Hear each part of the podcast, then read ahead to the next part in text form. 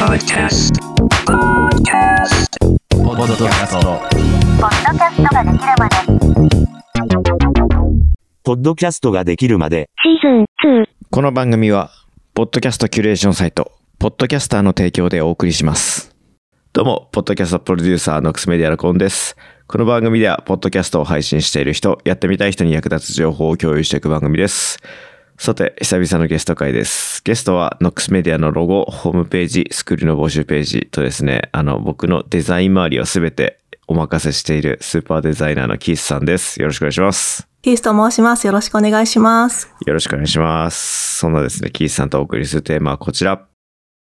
ポッドキャスト番組ホームページ持ってる人少なすぎる問題。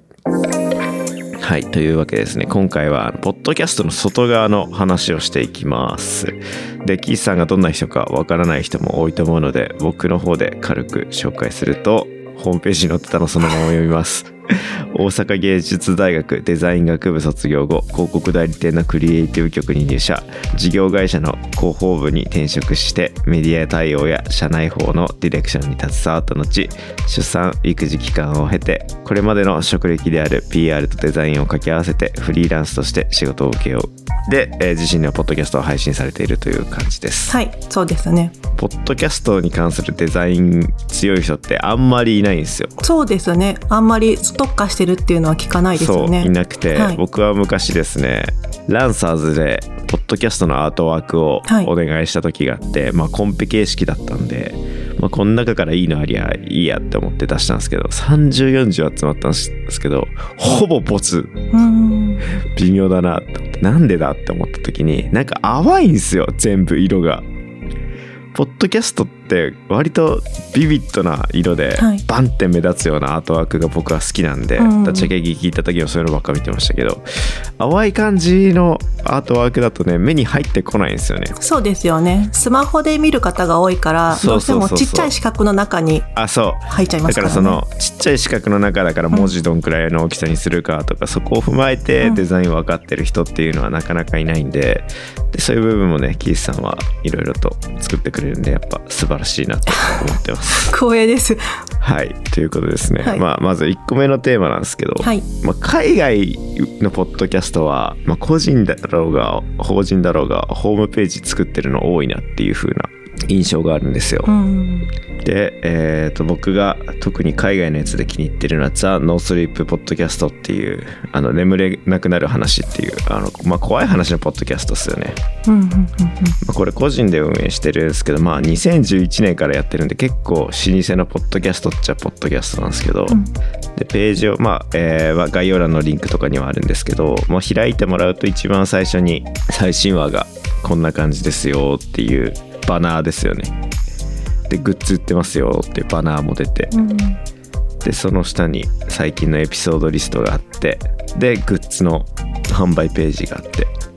で詳しく見たい人は上のアバウトだったりだとかブログだったりショップだったとかメンバーズっていうので。うん。あのこのページに行きゃ全部集約されてるねっていう。あとはまあ飛べるリンクとして TwitterFacebookYouTube Apple RSS に飛べるよっていう風な感じの構成になってて、まあこんくらい揃ってればいいよねっていう風なのが一通り揃ってますね。うん。で、えーまあ俺が思う海外のポッドキャストのホームページ見てていいなって思う部分で言うとやっぱあの番組の概要と喋ってる人のプロフィールが見れるっていうのはいいよねって思ってて、結構ポッドキャストのページってそれないじゃないですかこの人が喋ってますよっていうそうですね。スーパーでこの人が作りましたみたいな野菜あるじゃないですか はいはい。割となんかそれってなんか見えないもんだなと思って、うん結構ラジオ時代も思ったことあってパーソナリティはまあわかるんですよはい。だけどこのこの裏方で作ってますよってん紹介してくれてる載せてる番組って実は少なくて、うん。うん。なんか僕が昔担当してた番組の最終回はもうもう最終回だからエンドロールみたいなもんだからスタッフ全員出して スタッフ全員話5分くらい聞いてって番組を振り返るみたいなやつやってて、へえ。なんかそんな感じで結構なんか裏方ってまあし好きな人はまあなんとなくこのチームでやってんだなっていうのとか、うんなんかオールナイトに芸人さんのラジオとかだとこの人がサッカーやってんだったら聞こうかなみたいなのもあるんですけど、はい。なかなかまあポッドキャストは基本一人で作ってるもんだしなんか自分この人が喋ってますよっていうのは出した方がいいし、うんっていうふうには僕はずっと思ってて、はい。なんであの僕のポッドキャストができるまでの部分もちょっと写真写真いらないんで僕のこのアイコンだけ載ってくれれば いいんすけどねっていうのでなんかこの人が喋ってますよ感はやっぱ見れるのは大事だなっていうふうに思ってます。はい。そうですよね。確かに。で、えー次、えーショップやメンバーシップなどマネタイズにより近づけられるっていうのがあって、あのーポッドキャスト聞いてホームページ探すってよほど興味ある人うん。じゃないと探さないと思うんですよ。はい。でホームページ開いたらなんか物売ってんじゃんってなったらちょっと気になるかもしれないファンだったら、はい。何売ってんだろうっていうのでまあだからその動線の一個としてマネタイズの動線の一個としてやっぱこのホームページやっぱみんな使ってるよねっていう風なそうホームページ見に来るイコール興味がある興味があるイコールお金を出してくれる可能性が高いっていう風なので、はい。結構ちゃんとしたホームページだと過去のエピソード1話1話の詳細作ってるっていうのがあって、まあそれは記事としてもなんか出せるようにしてるのかなっていう風な気はするんですけど、まあこの残のスリープポッドキャストに関しては10 2011年からやってるんでもう12年やってるわけですよ。はい。で莫大なエピソードがあるんでもうシーズン20って感じですね、うん。今このエピソードのあれ見ると。でなんか昔のやつはもうメンバーシップになった人しか見れませんよみたいな。僕こういうのややりたいんですよ長く続けて、うんまあまあ人気になった番組だったらこれで成立するじゃんって思って、はい。はい。そういうなった時にまあこういう話を昔配信してましたようんで、まあ開いて、まあ、概要が見れるくらいのページだったら、まあ、それこそさっき言ったまたマネタイズの一個につながるのかなっていうふうに思ったりしたんで、はい。っていうねまあ作るのだるいですけどねなどなどまあ日本はせいぜいリンク釣り止まりだなっていうのが僕の印象ですね。そうですよね。なんか、はい長く続けるためにも、そのマネタイズで儲けようっていうんじゃなくって、ちょっとこう、なんていうかな、聞いてくれている人を可視化できるというか、あそれで、ねあの、モチベーションにつながって長く続けられるっていうのはありますよね。そうでここからはまあじゃあホームページ持つことのメリットは何かっていう話ですよね。はい。大きいのの一個で言うと番組を知ってもらう動線の一つの拡張っていうのでウェブページにから検索による動線っていうのが一個増えるのかなと思ってて、まあ今 Google の検索はもうガバガバになりすぎててもあんまり信用ができないんですけど、気になった方は、まあ、よくあるのは「なんとか」って検索すると一番上に出てきますっていう、まあビッグ IP になっちゃえばいいんですけどまあいけんのかなそれポッドキャストができるまでで調べると、まあ、Spotify、Apple あとピトパ時代のやつがはい。あと僕のノートが4番目にえ何番目だ？12345番目には出てくるんで、はい。まあ、ノート6番目に出てくるっていうことなんで、まあ普通にホームページ作ってやれば上の方には表示されるんじゃないのっていう風な感じはします。はい。で物紹介する系のポッドキャストだったらまあアフィリエイトブログ的なのを作ることができるっていうか多分まあそれやってさらにポッドキャストやるくらいの気持ちでいいんじゃないかなっていう風にうん。思ってて、はいえーラジオショッピングが令和になった今もあの地方のラジオ局だと全然いっぱいある理由は、うんうん。なんか音で聞いてし良さそうだなっていうのが今でも日本人というかうんおじいちゃんおばあちゃんにあるみたいなので、はい。結構売れてるらしいですあ、そうなんですね。この時期は結構さらになんかいい感じに売れてて、うんまあ年末年始皆さん家族で過ごしますよねそうなったら美味しいお肉食べたいじゃないですか、うん今だったらあの松坂牛 2, 2キロ みたいな感じで なんかそういう感じの動線作って、はいラジオショッピングで売るみたいなのうはん。あるんで、はい。ポッドキャストができるまでも何個かもの紹介して、うん詳細欄くらいにしかあのリンク貼ってませんけど、はい。それでも月ねちょろちょろっとした収入が入ってくるんで、うそうですよね。あの、ポッドキャストで人が喋ってると、文字で聞くよりも、なんかその人の人柄っていうのがわかるので、あ、信用できそうだなみたいな気もしますし、私もポッドキャストで紹介されてるのめちゃくちゃ買ってますね。そのアフィリエイトリンクかどうかは置いといて、自分で検索して買ったりもすごいしてます。そうそう。結構やっぱこれはなんかなんかのやつ見るとうん7割くらいの人はまあ過去に一度でも検索したことあるみたいなデータがなんかのやつは忘れちゃったんですけど、まあ結構な結構な10人いたら5人以上はまあ検索してますよっていう風なのが調べて分かったことがあるんで、はい。そういう意味でも、まあ、音声で聞きたい方はこちらっていうので、うん。まあ、文字が好きな人と音声が好きな人は一定数分かれてるんで、うん。ねってのができるし、はい。まあ、あとさっきも言った通り興味がある人にいろいろ提示できる、うん。まあ、番組を提示できて商品が提示できて、はい。で問い問い合わせリンクも、まあ、提示できるっていうので、お問い合わせこちらからっていうのもできるしってはいいうので。っていうのでねまあホームページ持ってた方がいいよねっていう、んん 風な話がありまして、はいでキースさんを今回ゲストに呼んだ理由としては、はい僕はあのキースさんが運営しているポッドキャスト JP というサイトの中に、うんえーノックスメディアのホームページを作り、はい。ポッドキャストができるまでのホームページを作っているっていう現状なんですよ。はい。そうですね。あのノックスメディア JP でもよかったんですけど、自分としては、はいだけどまあやっぱあのポッドキャストが集まるようなホームページを作りたいなっていうのは前々からずっと思ってた部分ではあるんででなんかポッドキャストのそうホームページ持ってた方がいけてないみたいな文化を作りたいんですよ。うん。ってなった時にはなんかうこのホームページがあってこの番組もここでホームページ出してるんだちょっと出してみたいなっていう風なのの取っかかりをみんなで作ってまあ毎回言うんですけどポッドキャストの長屋みたいな、うん結構なんかポッドキャストはなんか個人で続けてると結構やっぱ大変だよねっていうので、そこをみんなでなんかホームページもなんかこうまあまあ先週のエンディングでも言ったんですけど共催としてはいみんなでやって、うんまあ維持費も抑えつつ、うんクオリティ高いもの出せていけたらいいよねっていうのでそのポッドキャスト JP ではポッドキャスト番組のホームページサイト掲載をしたい方を募集してますっていう風なのが、はい今回伝えたい一番大きなことなんですよね。And now, a short commercial break. ポッドキャストキュレーションサイトポッドキャスターでは現在おすすめポッドキャスト掲載 OK な番組を募集中です。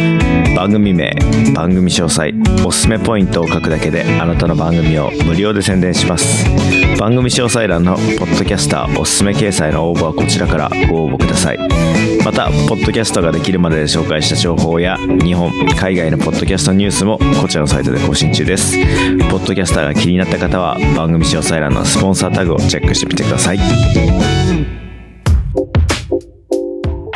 あとは、あの、ポッドキャスト、例えば A っていう番組をもっと知りたいなっていう来てくださった方って、もう日頃からポッドキャスト聞いてる方なんで、他の番組も聞く土台ができてるというかなんで、そこでポッドキャスト JP で、あ、他のも見てみようっていうのから、新規ユーザーをお互いに獲得しやすい状況も作っていけたらなっていうふうに思ってます。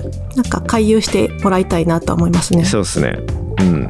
ホームページポッドキャスト番組を知るきっかけの一個になってもらえればなっていうので、でやっぱ人によってページ載せたい項目って違うと思うんですよ、はい。物を売ってる人だったら。で僕のページまあこれ作ってもらったのもう1年くらい前なんで。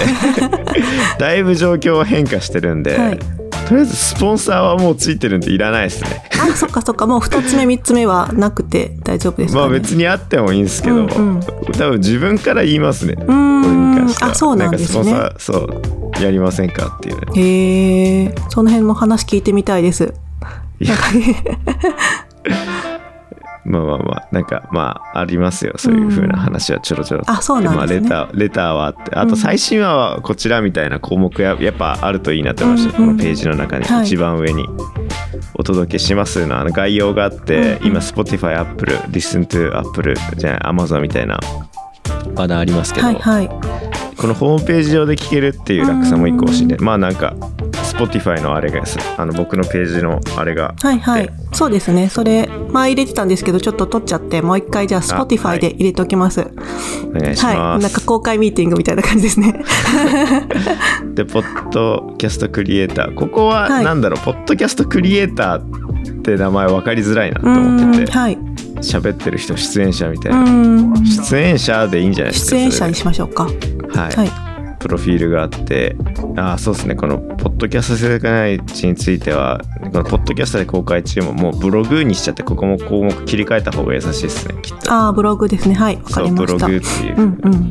のがあってそんくらいですかね、うん。まあ、あとはスクールホームページぼ僕の場合だったらまあスクールに飛ばせるページがあってそうですよね。あのノックスメディアのホームページはこちらに飛ばせるうん。項目があると嬉しいなって結構なんか人によってオーダー全然違うなって思うんですけど。あそうですよね。コンさんの場合はその商品にあたる部分がポッドキャストの学校だったりノックスメディアの制作の部分だったりってことですよね、はい。でそこにその学校の代わりに、えーなんだっけな SUZURI のリンクが入ってくる方がいたりとか。はいはい。とかはいですよね。あとディスコード入りたい人はこちらみたいなのとかも。コミュニティコミュニティはこちらっていうのがあったりだとかって、まあそこら辺はまあカスタム。そうですよね、なんかできる範囲はできますもんはいできます。めっちゃ無理さえなきゃ そうですね、はい。それはあのお話ししてこういうのができますっていう提案はできますね。はい、はい。でえまあみんな知りたいのは値段設定だと思うんですよ、はい。これはいくらで作ってくれるんですかっていう風な。はい。あそうですね。えっとまず制作費が、えーはい。3万円で設定しています、はいで、はい。それプラス月々のその維持費、えっと、こちらでドメインとか、あとそのサーバーを、えー一括で管理しますのでその制作はい。維持費が月々1500円で、えーさいやまず維持費が1500円はいってめっちゃ安いですよね、はい、あのサブスク形式で維持費をいただくっていう形で運営していきます。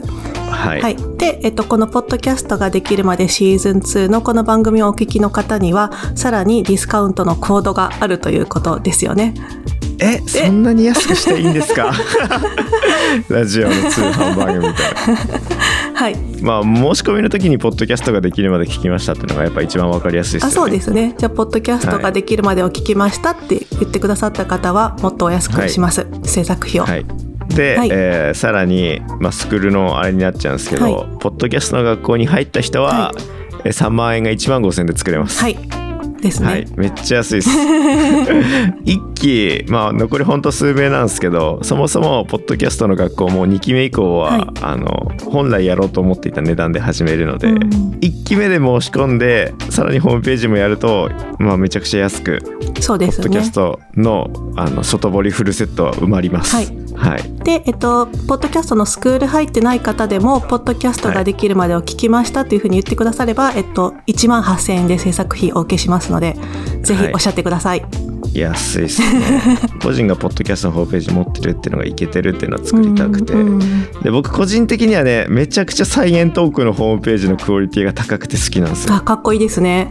これかっこいいですよね、これいいな。めちゃくちゃこだわってますね。このサイエントークの歩みとか、はい。こういうのできそうですね。これこれそう歩みいいなって思ってて、うんやりましょう。なんかポッドキャストの歩み僕もちょっとじゃあはい。作りましょう、そうですね。シーズン1とシーズン2があるから、そう。でシーズン1ピトパ大社によりシーズン1終了、シーズン2スタート、えースポンサーがつくみたいな感じで、あ、いいですね。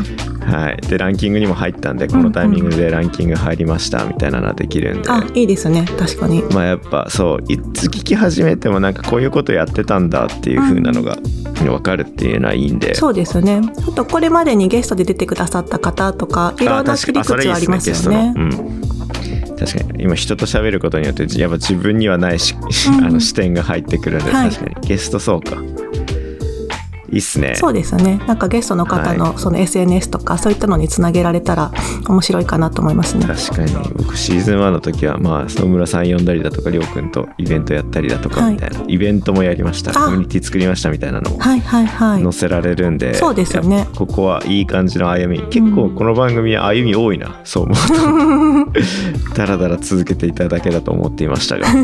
まあそんな感じで振り返るっていうのもね、はい。い、いかもしれないですね。今は今もうポッドキャストをやってる人はそういう視点でまあ自分のホームページに持ってた方がいいよねっていうのは真似したい部分ではありますね。はい。ということで皆さんポッドキャストのホームページを持ちましょう興味がある人は、えー概要欄のリンクだったりだとかですね、はいまあ、僕のツイッターでも告知してるんでよかったらぜひそちらから行ってみてくださいはい。よろしくお願いします。はいエンディングですエンディングのトークはですね、はい。えーおかげさまでポッドキャストの学校は1週間でほぼほぼ定員埋まりそうです。ありがとうございます。埋まりました。ほぼほぼ埋まりました。あと本当にちょろっとですね。すごいですね。まだはい。公開してから1週間で1すよね。週間ですね。いやーありがたいですね、うん。で面白いのがあの「あ入ります」って言ってくれた人誰も応募してないいやもうそれ以上に熱量がある人で知らない人がこんだけいるのかっていうことでは僕は嬉しいですね、あやっぱちゃんとマジでみんな考えてあちゃんと伸ばしたいっていう風な気持ちだったりとか、僕の中ではあの配信したことない人があ結構申し込んでくれたなっていうので、うん。結構ほぼほぼもう全員もう配信してる中で分かんないことがあるから聞きたいですだと思ってたんですけど、はいはい。思ったよりも配信したことなくて応募してくれた人もいたんで。今どれぐらいの割合ですか？まだ始めてませんっていうのは、3人いあそうなんですね。多いですね、はい。確かに。多いですね。うん。はい。もうあともう一人くらいいればまあ12分の4なんで、うん。ちょうどいいくらいの割合だなとは思ってます。はいはい、そんな感じでまだ配信したことなくて不安だなっていう人もですね。あの同じスクールを受ける中で他もう3名の方も配信したことないっていう人がいるんでやっぱゼロからスタートして自分だけどうしようって思う人は、えー同じような境遇の方が、まあ、3人いれば不安じゃないでしょうと思いますし、僕としてはそういう風なあの配信したことない人っていうのはめちゃくちゃありがたいんでその熱量はすごいと思うから、うん。そういう人にはマジでしっかり教えますし、まあ、今もう配信してる人は今まあしっかり教えるつもりではいるんですけどってのと、えー先週ではまあ抽選って言ったんですけど先着に変えます、はい。もうこんなもん熱量あって早めに応募した方が僕としてもありがたいんで、うんうんなんでまあ遅くなった人は知りません。いや第2期がありますから。何度も言いますけど1期しか安くないんで、うん今の値段はい。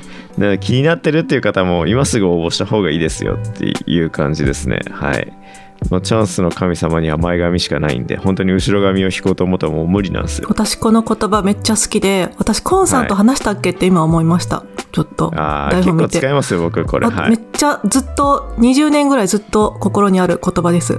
これはそうっす。いい言葉ですよね、僕も僕もスクール本当まマジで準備は1年前からしてたのに、はい。なんか募集あ結局どうしようストライプ使って出金するんだっけ？ストライプ、今法人作ったからどうするんだっけ？いやもうそんなもん銀行振り込みでいいじゃんっていう風ににすっげえつまんないことであのスタートが遅れてしまった結果、あのめちゃくちゃ見込みのあるお客さんをですね別なポッドキャストのスクールに入ってしまったので、うん。もうそれこっち来ねえわって思ったんですけど、まあ、しょそりゃそうですよね。同じタイミングでそんな数万円ボンって2箇所出せるわけないですうもん。ん。ってなった時に行動するのが遅かった僕が悪いんですよ。僕はその時に思いました。あのトリコって漫画が好きなんですけど、はいトリコの中で思い立ったが吉日って言葉あるじゃないですか、思い立ったが吉日それ以外全て供述って言ってて。ああそれ以外全て供述。そう。なるほど。なんで、はい。僕はもう供述にでもまあ供述だと思って作りましたけどこのタイミングだから入ってくれた人は他にもいるわけで、そうですよね。今が一はい番若い日っていうのもありますもんね、そう。あもうレオルの第6回あそうなんですね。今が一番若いんだっていう風な曲もありますけど、うんうんはい興味がある方はですね、はい。ぜひすぐにでも応募してみてください、はい。来週はキースさんとの持ち込み企画をします、はい。先にテーマだけ言いましょうか。そうですね。何喋ります？来週。来週はポッドキャストで本音をどこまで喋るか。僕はあの聞いての通りめちゃくちゃ口が悪いんで、はい。本音しか喋ってないんだけどなんで本音しか喋んないのかみたいなの、ちゃんと理由があるわけですよ。それ聞いてみたかったんです。来週はしていきます。よろしくお願いします。はいよろしくお願いしますはい。お聞きのポッドキャストアプリでですね、番組のフォローとレビューお待ちしています。シーズン2になってからあのレビューが下がりました。なので、まあ、この番組を少しでもいいなと思ってくれた方は、ぜひ高評価お願いします。で、フォローすると最新話が更新された通知が来ます。この番組はランキングに入る可能性が上がります。あとはスクールですね。スクール残り。まあ、超ぶっちゃけるとあと3枠しかないです。はい。配信日時点であいや前日の時点で3枠なんで今日応募が1件でも2件でも来たらでなんなら今日3件来たらもうそれで終わりです。という感じで。さっさと。さっさとですって。素があれなんだよあのこういう風な言葉の言い回しを間違えた時は僕は全部編集でカットしてるんですけどっていう話も来週するんですけど、はまあ、このさっさとに関しては残しておきます、はい、気になる方はさっさと申し込んでくださいはい。ということで、来週も木曜日の朝8時に更新されます。通勤・通学のお供に聞いてください。お相手は、ポッドキャストプロデューサー、ノックスメディアのコント。キースでした